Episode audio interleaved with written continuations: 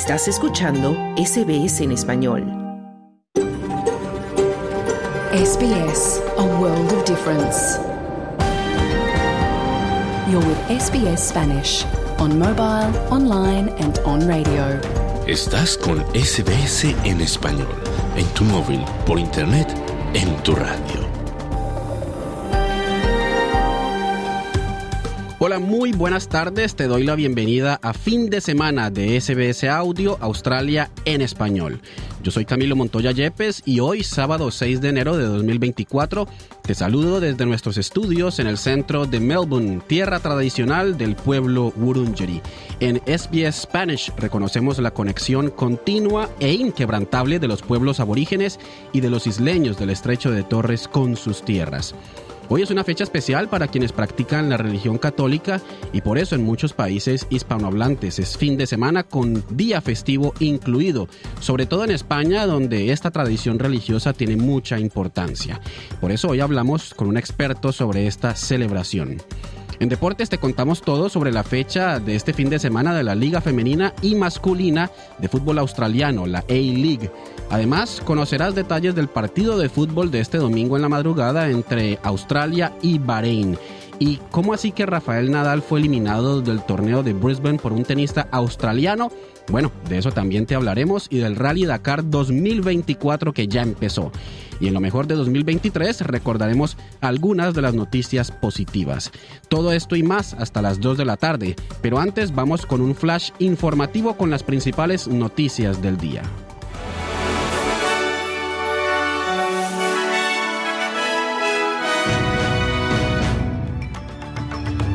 El Comité de Derechos Humanos de la Organización de las Naciones Unidas ha criticado a la Corte Federal Australiana por decisiones que considera contravienen la Convención de Derechos Humanos en relación con reclamaciones de títulos nativos aborígenes.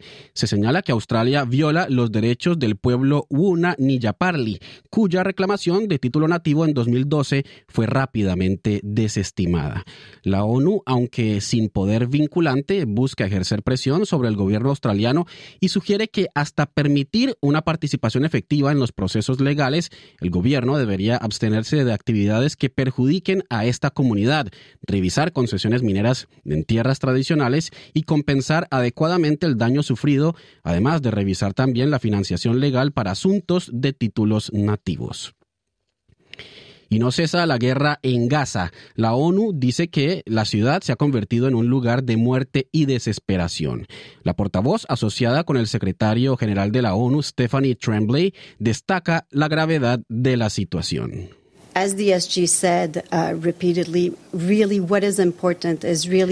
Como ha dicho repetidamente el secretario general, lo realmente importante es trabajar hacia la solución de dos estados. Tener primero un alto al fuego humanitario, tratar de encontrar una manera de abordar las inmensas y crecientes necesidades de la población allí, facilitar la entrega de ayuda humanitaria, liberar a todos los rehenes y reanudar el trabajo serio hacia una solución de los dos estados, decía la portavoz Tremblay. La Agencia de Ayuda de las Naciones Unidas, UNICEF, informa que en Gaza los casos de malestar estomacal y gastrointestinal en niños pequeños han aumentado a 71 mil, lo que indica una mala nutrición. La agencia de ayuda ha descubierto que el 90% de los niños menores de dos años consumen dos o menos grupos alimenticios al día.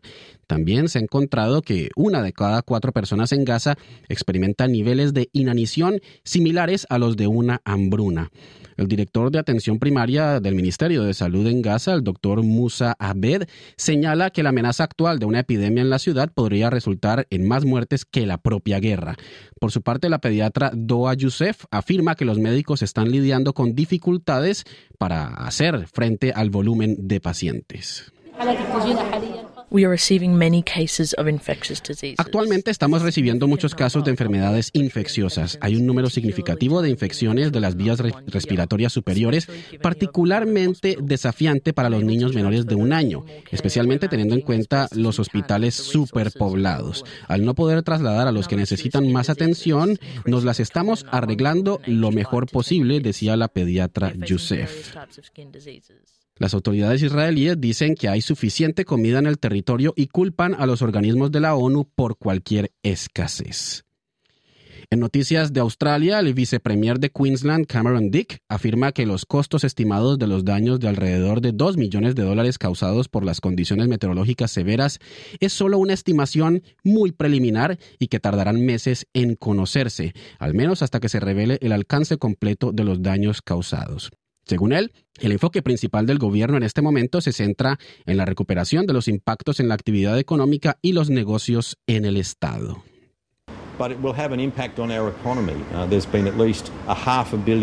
Pero tendrá un impacto en nuestra economía. Ha habido al menos un impacto de 500 millones de dólares en la actividad económica en Queensland. Por eso queremos que esos negocios, especialmente los negocios turísticos, se recuperen lo más rápido posible. Es por eso que hemos proporcionado esos fondos en el extremo norte hoy para ayudar a que los negocios turísticos se recuperen, decía el vicepremier Dick. El gobierno de Queensland ha anunciado que se asociará con las aerolíneas Qantas y Jetstar para ofrecer vuelos con descuento para fomentar los viajes al Estado. En información de América Latina, más de 500 músicos argentinos, incluyendo figuras destacadas como Charlie García, Fabiana Cantilo y Gustavo Santaolalla, han firmado un comunicado en oposición a la ley Omnibus, propuesta por el presidente Javier Milei. La ley, aún por ser analizada por el Congreso, abarca 664 artículos y busca cambios en diversos aspectos como el sistema político, la educación, las jubilaciones, las relaciones laborales y los derechos de protesta. Los músicos argumentan que el proyecto, que han calificado de devastador y que también afecta al financiamiento a la industria de la música cinematográfica y teatral, privilegia la lógica del mercado en detrimento de la expresión cultural auténtica basada en la transmisión de sentimientos y valores. Hasta aquí este flash informativo en fin de semana de SBS Audio, Australia en español.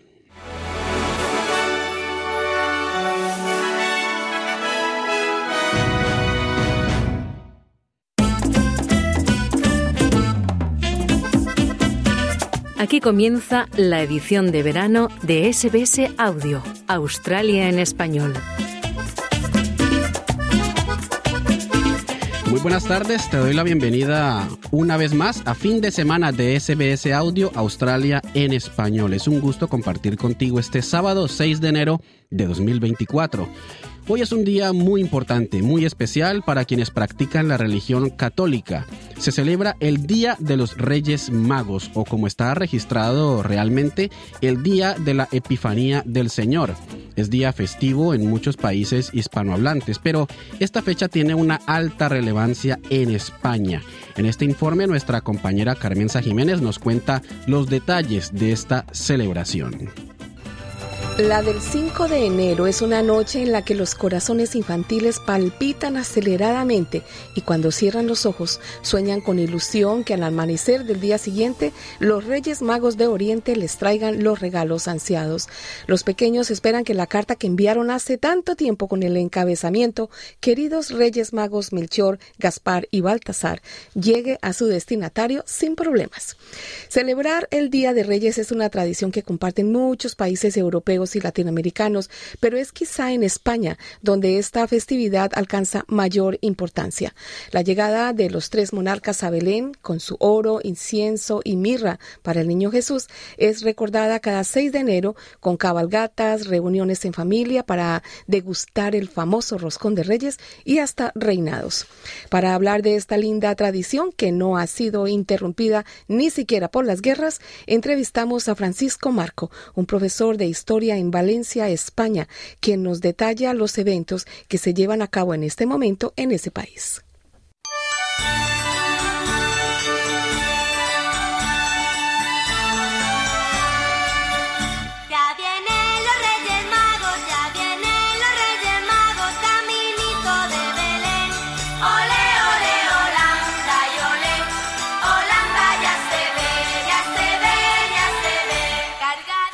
Francisco Marco, profesor de historia en España, muy buenas tardes y feliz Día de Reyes.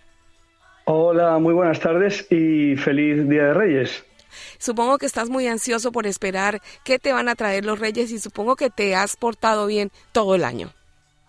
Sí, intento portarme bien, pero ya veremos, porque esto de los Reyes Magos es una sorpresa que nunca sabes lo que va a ocurrir. Si te portas mal, te pueden traer carbón.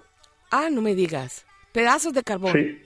Sí, trocitos de carbón. A los niños que no se portan bien y a los mayores no está en carbón, con lo cual tenemos que portarnos bien durante todo el año. Sí, muchísimo mejor los regalos. Bueno, Francisco, lo que queremos es que nos cuentes cómo se maneja esta tradición que es tan importante en España, lo que no sucede en los otros países de habla hispana, que normalmente eh, la importancia recae básicamente es en la Nochebuena, el 24, 25 de diciembre. Pero para ustedes la realmente eh, la gran algarabía sucede es el Día de Reyes, ¿no? Cuéntanos cómo sucede allá en España.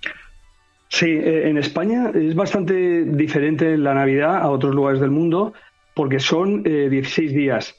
Empieza el día 22 de diciembre con, la Lotería Nacional, eh, que es el premio de reparto de dinero más importante del mundo. Todo el trabajo, las familias, todo el mundo compra la lotería. Y acaba el día 6, que es lo que vamos a hablar hoy, del día de, de los Reyes Magos. Entonces, el día de los Reyes Magos es una fiesta importantísima en España porque los niños, cuando se levantan por la mañana, eh, reciben regalos de los tres reyes magos que son Gaspar, Melchor y Baltasar. Eh, esta tradición es muy antigua, pero sabemos que desde el siglo XIX ya se habla de que los niños en España, los Reyes Magos, ya les traían regalos. Y, el que fue candidato a Premio Nobel de Literatura, Pedro Galdós, lo recoge en uno de sus escritos y bueno, es el momento más mágico de la Navidad para los niños en España y también para algunos mayores. Y esto ocurre la noche del día 5 al día 6.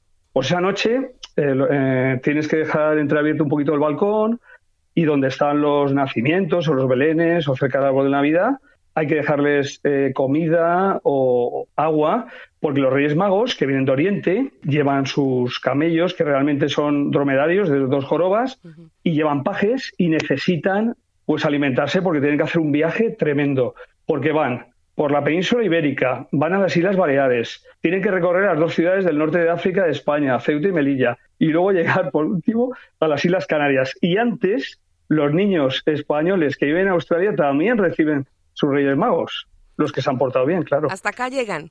Sí, sí. Cuando estábamos viendo ahí, mis hijos recibieron los Reyes Magos el día que tocaba, la noche del 5 al día 6.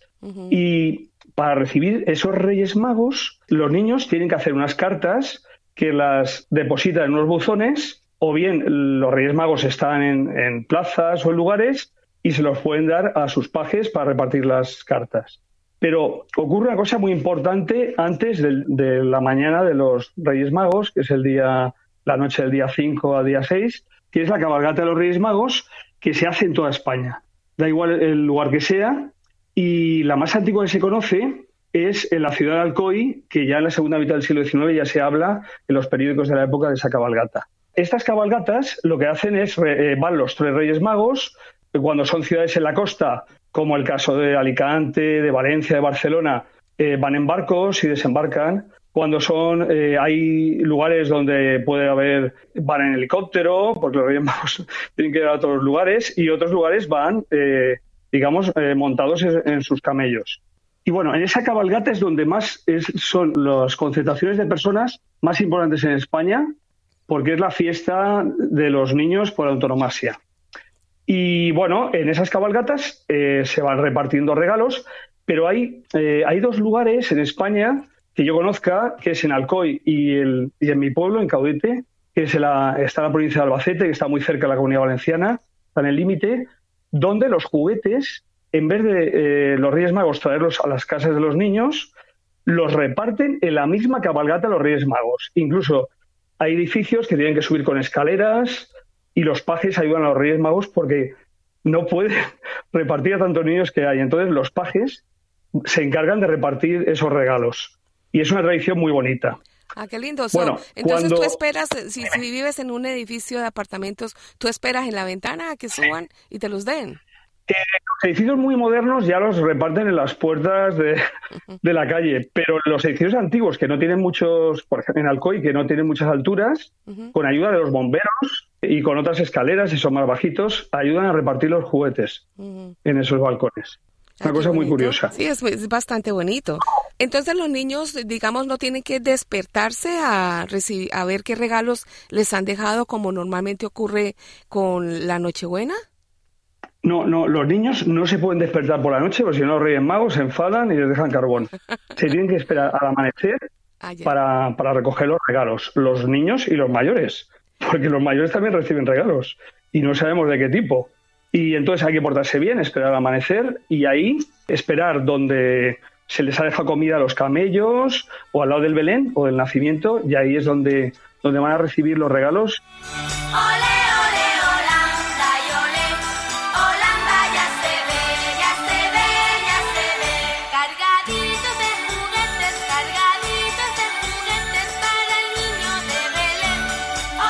Normalmente para la Navidad o la Nochebuena nosotros tenemos la cena la noche antes, eh, 24 de diciembre. En este caso de Día de. Reyes, la cen- ¿se- ¿hay una cena el 5 de enero o es un Sí. desayuno, almuerzo el 6 de No, diciembre? eh, la- normalmente eh, lo que se hace es cenar temprano, si, tiene- si hay niños en casa, si no hay niños, son más jóvenes, se van de fiesta, porque es- hay fiesta Claro. el- eh, la noche esa de Reyes, para que así amanecer muy temprano, despertarse más temprano, porque al día siguiente hay una comida muy importante, familiar, que es como la comida de Navidad, como la comida de Año Nuevo, el día 1, y, esa, eh, y en esa mañana se, eh, se hace una comida y después de la comida se toma lo que se llama el roscón de reyes.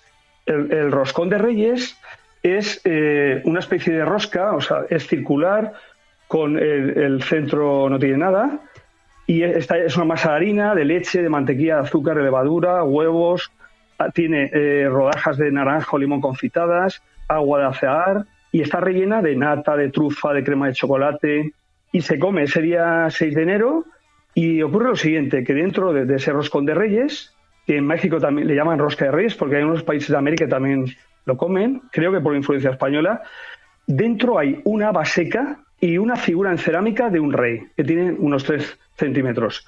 Bueno, al que le toca la haba seca le toca pagar el roscón de reyes y todos los demás se ríen de él y hay un dicho en España que esa persona se llama el tontolaba. El tonto Y luego al que le toca el tonto lava, se- es una palabra así compuesta, el tonto de lava sería, ¿no? Y luego hay una figurita, la figurita de cerámica del rey, que se pone también, está dentro, escondida dentro del roscón de reyes, que a quien le toca lo nombran rey por esa tarde, por esa comida, y es una corona dorada de cartón fino, y bueno, ese es el que ha triunfado. Y luego también, eh, quería comentar también una cosa curiosa, que es que en el tema este de los regalos que estábamos hablando, de los Reyes Magos, en España nunca se, ha- eh, se ha tratado de que nunca se interrumpiera, que los Reyes Magos pudieran venir a España a repartir sus regalos. Y en la Guerra Civil Española también se repartieron regalos. Es una cosa curiosa. Y estaba hablando eh, eh, esta mañana con un amigo que tiene no- casi, va a cumplir este año, eh, 99 años, que es de una aldeíta de Andalucía, de, de que está en un pueblo que se llama Pulpí, se llama Enrique Correal Castaño, y él me comentaba que en la guerra civil había mucha hambre, pero que los Reyes Magos les trae- eh, a los niños les llevaban cosas hechas con madera, o sea, eh, un cochecito, un cargadito, que los Reyes Magos, como tenían muchos problemas porque había una guerra, pues se las ingeniaban para dar esos, esos pequeños, modestos juguetes artesanales de madera a, los niños también en la guerra civil.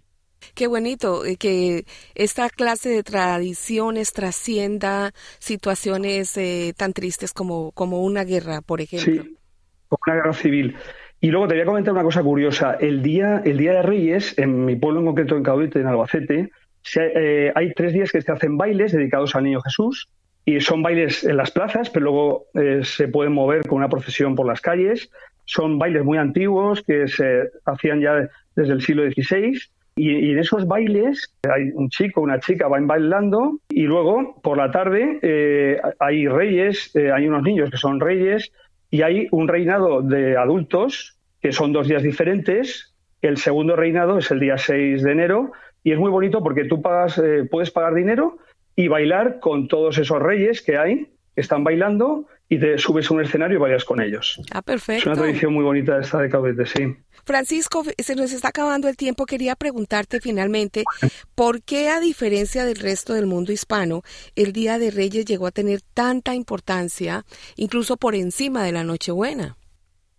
Sí, es, es una cosa eh, curiosa. eh, no sabría decir mucho el, el motivo, pero yo creo que, que sería porque el, el Quiero decir, el catolicismo también puso mucha importancia en los Reyes Magos y como nosotros geográficamente estamos muy cerca del Próximo Oriente, pues quizá de los Reyes Magos lo tenían más fácil de llegar a España que a América y por eso igual era más fácil que llegaran a España y, y- y se- esa tradición se ha mantenido, porque los Reyes Magos pueden estar en cualquier lugar del mundo, ¿eh? como llegan a Australia también pueden llegar a América y me consta que también llegan a América Algu- algunos eh, los Reyes Magos dejan a algunos niños de América cuando hay niños españoles o, o vecinitos que tienen también les dejan regalos. O Siempre sea que hay para todos.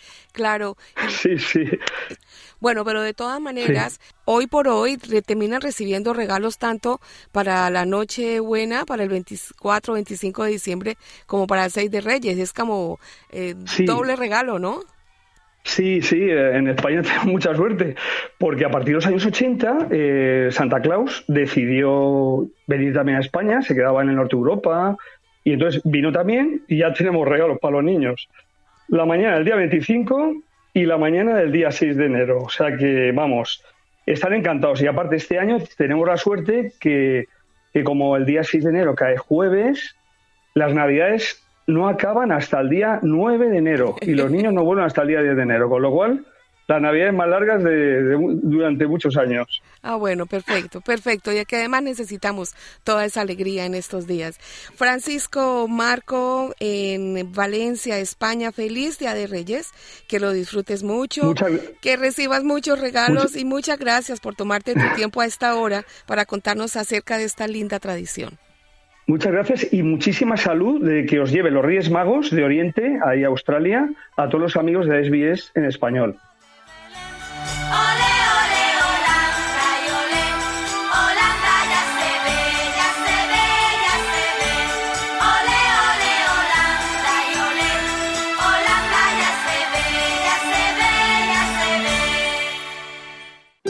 Estás escuchando SBS en español.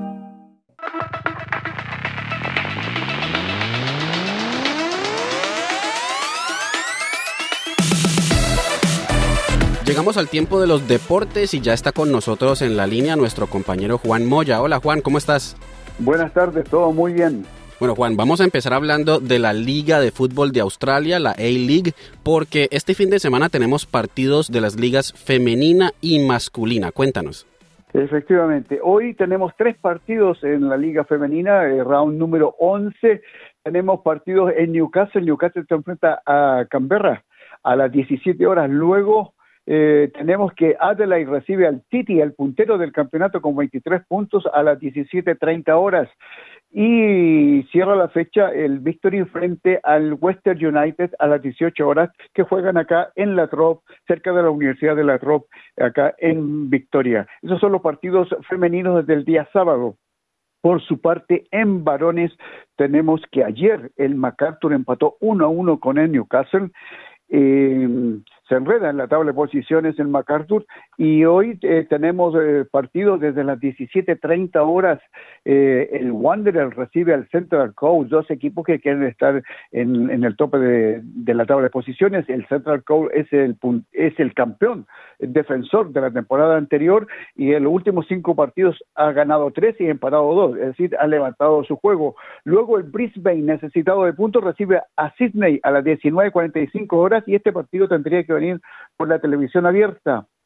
Y en Perth, eh, el locatario Perth Glory recibe a las 21.45 horas de Melbourne, eh, de Melbourne Sydney al Victory. Recordemos que Wellington momentáneamente es el puntero del campeonato con 21 puntos.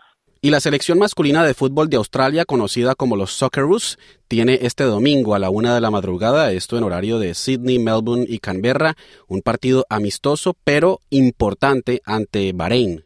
Efectivamente, a las una de la mañana del domingo, partido que viene transmitido por la televisión abierta y privada, el Canal 10, uno de los, eh, va a transmitir el partido en directo desde Abu Dhabi, donde Australia es, juega el único partido internacional amistoso antes de iniciar su campaña en la Copa de Asia.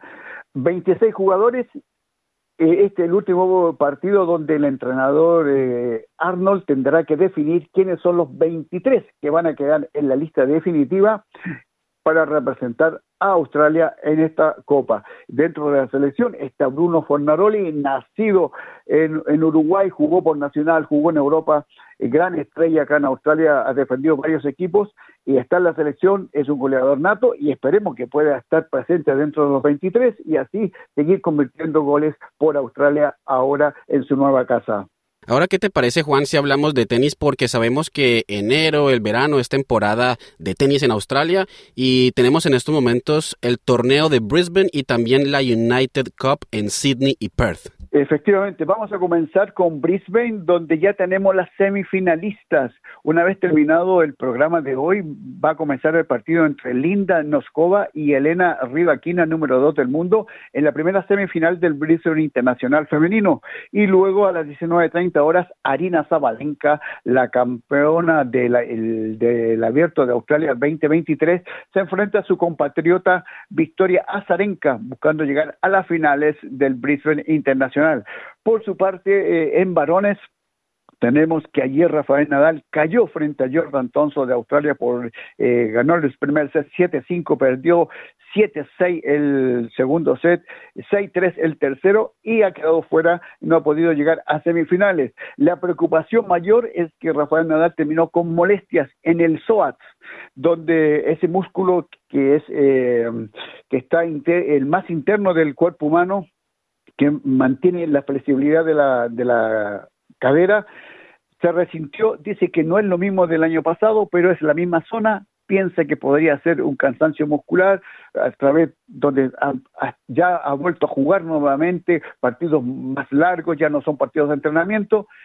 La preocupación está, quedó demostrado que Rafael Nadal podría perderse el abierto a Australia, ojalá que no, ojalá que pueda participar, ojalá que sea solamente una fatiga muscular y que se pueda reponer y volver. Recordemos que hace eh, prácticamente un año sin jugar ha vuelto nuevamente a las pistas e indudablemente que es preocupante cualquier lesión que pueda tener, así que ojalá que, que pueda estar presente en el abierto de Australia. Y por último, ha iniciado el Rally Dakar 2024, esto en el desierto de Arabia Saudita.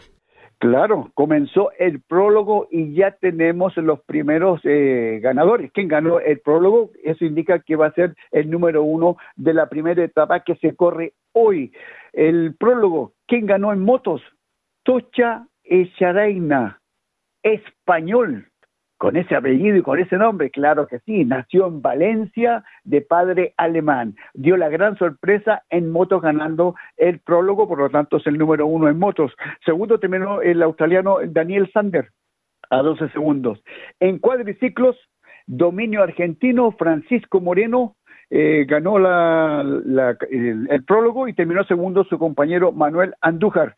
Eh, la diferencia solamente son 28 segundos en este pro. Y en coches tenemos que Matías Exxon em, conduciendo un Audi con su copiloto eh, Berwick, ganaron la, el prólogo y partirán como número uno hoy en la primera etapa del Dakar, que son 7.923 kilómetros eh, 12 etapas y esperemos que, eh, qué va a pasar en esta competencia, deseando que todos puedan terminar, que no haya grandes eh, tragedias, como siempre ocurre en el Dakar, que uno nunca, uno comienza pero nunca sabe cómo termina esto, y ojalá que sea un lindo espectáculo, todo en tierras de Arabia Saudita. Definitivamente es un fin de semana cargado de deportes. Muchísimas gracias Juan por toda la información deportiva. Buenas tardes, buena suerte.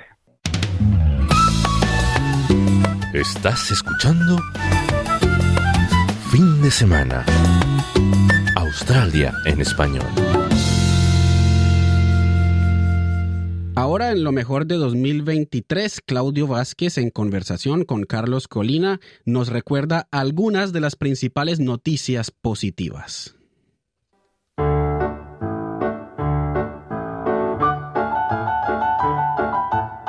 Y en SBS fin de semana comenzamos nuestro recuento de las noticias positivas y se encuentra con nosotros Claudio Vázquez. Claudio, ¿cómo estás? Muy bien, Carlos. Bueno, Claudio, vamos a empezar a conversar sobre el espacio exterior.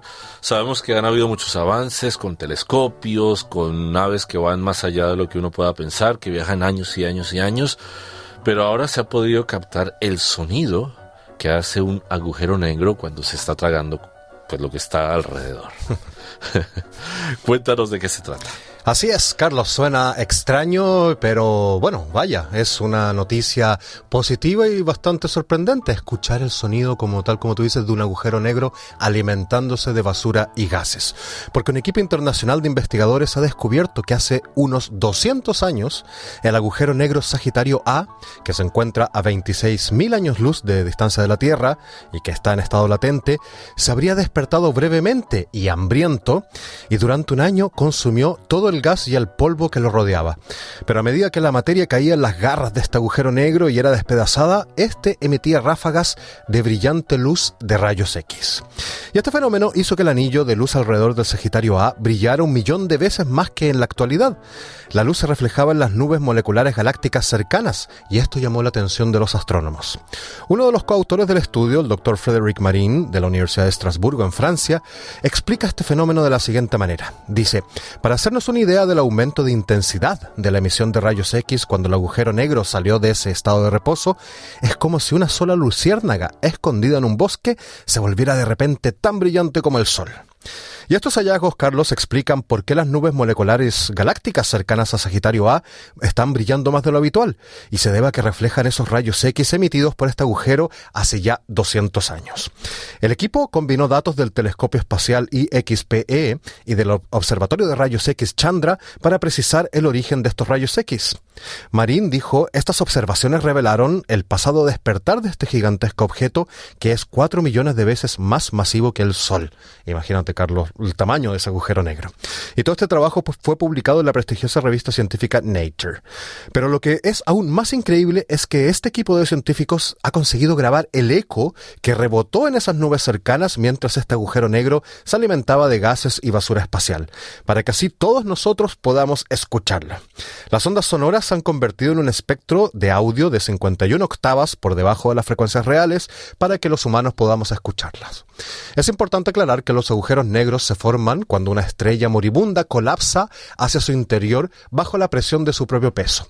Y esto da lugar a una supernova, que es una explosión extremadamente potente de una estrella. Y el año pasado los astrónomos develaron la primera imagen de Sagitario A, obtenida mediante una red mundial de radiotelescopios por la Event Horizon Telescope Collaboration. Y esta es una noticia muy positiva, Carlos, porque nos permite entender más de los agujeros negros, de su comportamiento, de su hambre, de lo que se alimentan, y también deleitarnos con esta música indescifrable que emiten. Así que, Carlos, escuchemos ahora el impresionante sonido espacial que produce un agujero negro cuando se alimenta. Y recordemos que esto sucedió hace 200 años aproximadamente, pero recién lo hemos logrado captar debido a su distancia. Escuchemos.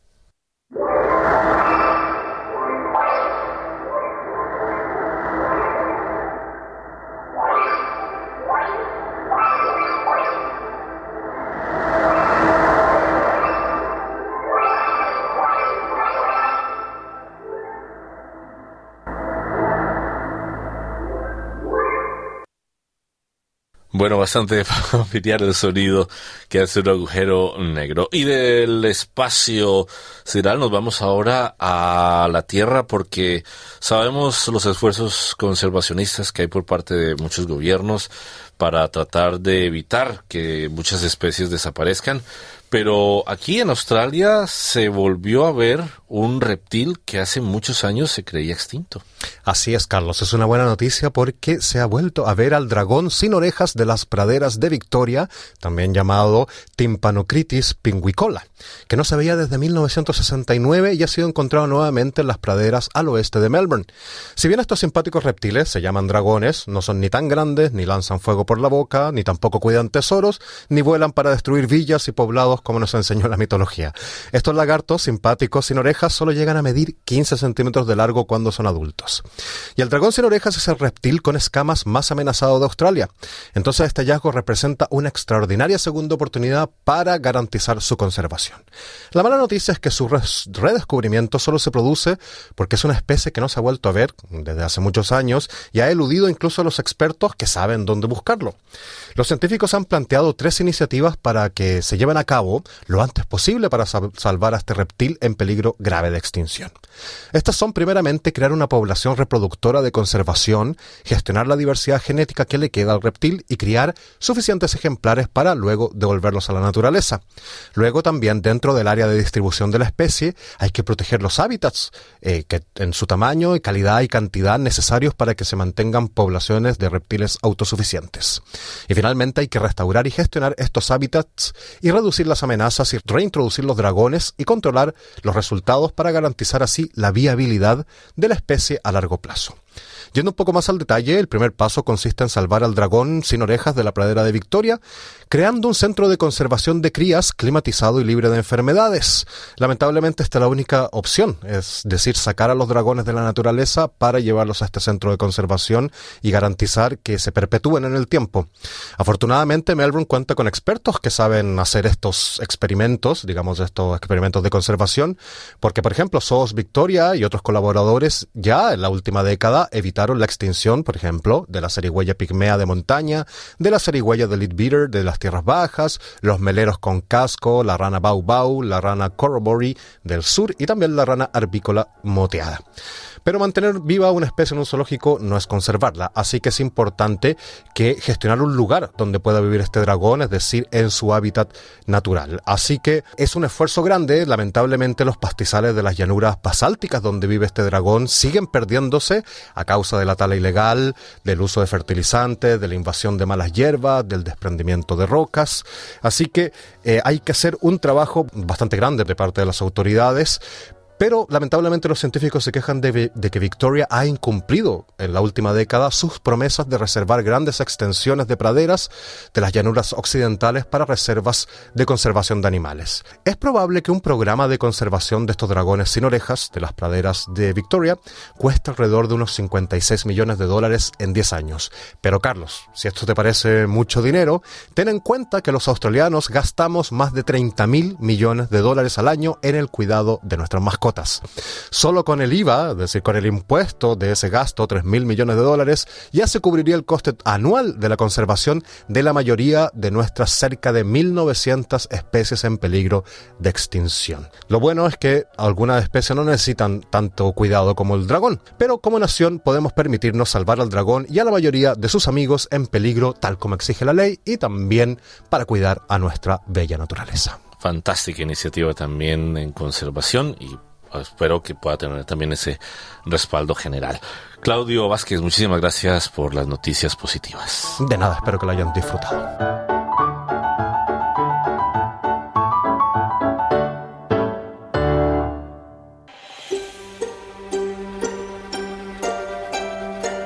Bueno, esto ha sido todo por hoy aquí en fin de semana de SBS Audio Australia en español.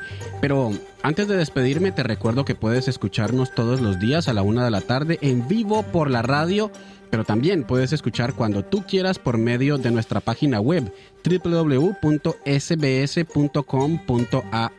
barra Spanish o también puedes descargar nuestra aplicación SBS Audio para que puedas escuchar todos nuestros programas cuando y donde quieras. También nos puedes seguir por Facebook y en Instagram, leer nuestros artículos y contarnos qué te parecen los programas, darnos tu opinión sobre los temas que abordamos y también informarnos de tus eventos comunitarios. En Facebook y en Instagram nos encuentras como SBS Spanish. Y como siempre estaremos de nuevo al aire mañana en Australia en español a la una. Dale un like, comparte, comenta. Sigue a SBS Spanish en Facebook.